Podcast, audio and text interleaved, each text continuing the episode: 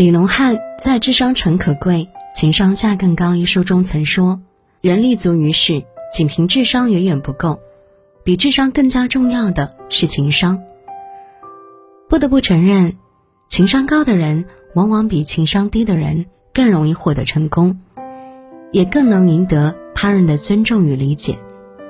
那么，情商低的人有何表现呢？第一，说话直接，不懂共情。想必每个人在生活中或多或少都会遇到这种人，说话直接，不顾时间，不顾场合，不顾其他人的想法。而这样的人，随时随地都会使身边的人处于某种尴尬的境地。张大大曾在综艺《颜值大战》中，当场直接对节目组放出的现场女嘉宾的素颜照评论说不堪入目，使这位女嘉宾只能哈哈一笑，来缓解现场的尴尬气氛。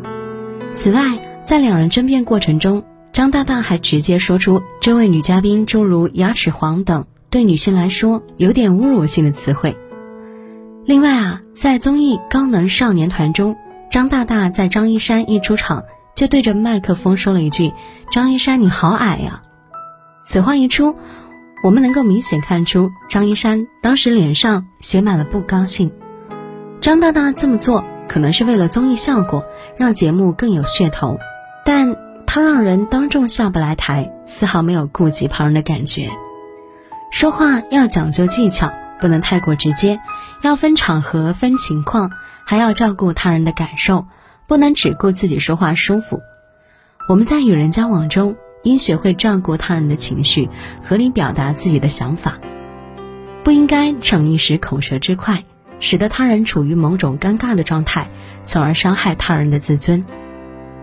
第二，无法识别弦外之音，在许多场合中，说话直接。远不如委婉的表达。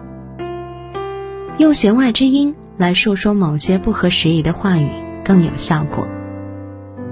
三国时期，曹操很喜爱次子曹植的才华，因此想废了长子曹丕，转立次子曹植为世子。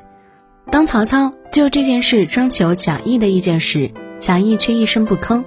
曹操就很奇怪的问：“你为什么不说话？”贾谊说：“我正想一件事呢。”曹操问：“你在想什么事呢？”贾回答：“我在想袁绍、刘表的事。”曹操听后哈哈大笑，立刻明白了贾谊的言外之意，于是呢，不再提废曹丕的事了。原来袁绍和刘表废长立幼，招致灾祸。贾谊通过说袁绍、刘表的故事，来表达自己对曹操想废长立幼的想法的明确态度。贾谊言外之意很明显。如果不想招致灾祸，就不要废长立幼。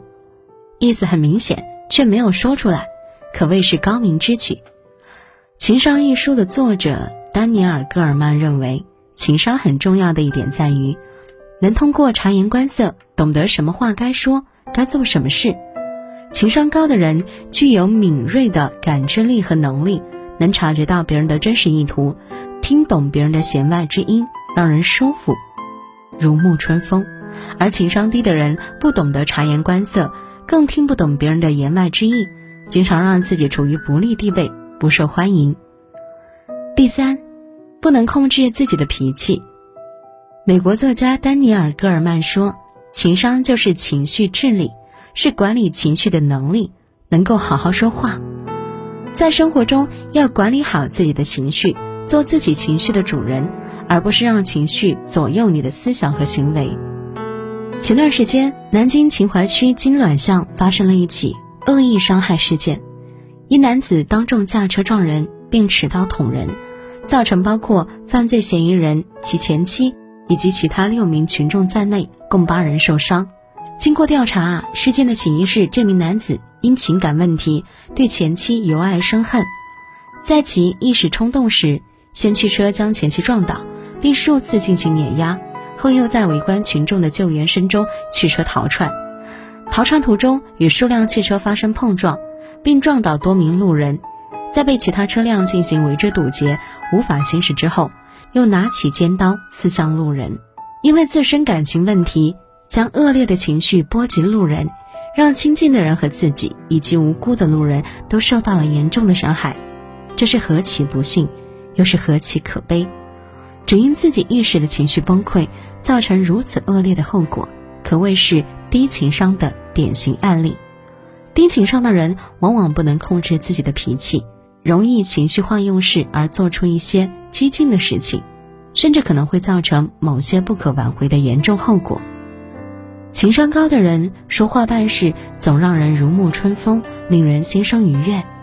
他们在为人处事中有着自己清晰的界定，为人做事都会给对方留有余地，在生活中也能少很多的烦恼的事情。而低情商的人说话是让自己高兴，并且过于直接，易情绪化用事，这样的行为也会让周围的朋友感到不愉快，容易经常生出矛盾。一个拥有高情商的人，往往有能力让人生过得幸福。愿我们都能成为一个高情商的人。